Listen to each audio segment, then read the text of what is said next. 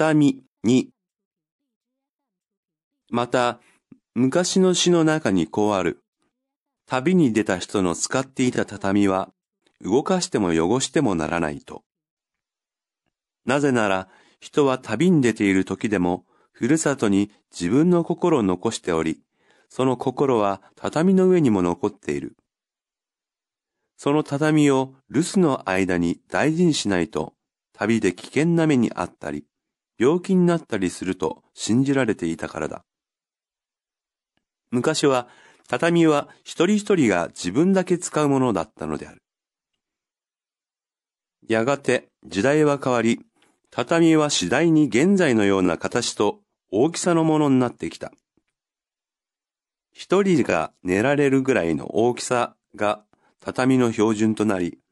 それに合わせて部屋の大きさも決められるようになった。どんな部屋でも4畳半とか6畳というように畳を組み合わせて敷くことができる大きさになったのである。また、畳の素材も湿気の多い日本に合うように工夫されていた。最近ではすっかり目立たなくなった畳も長い歴史を持ち、日本の生活文化と深いつながりを持っているのである。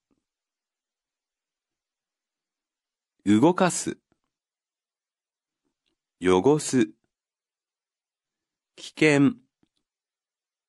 標準、敷く、すっかり、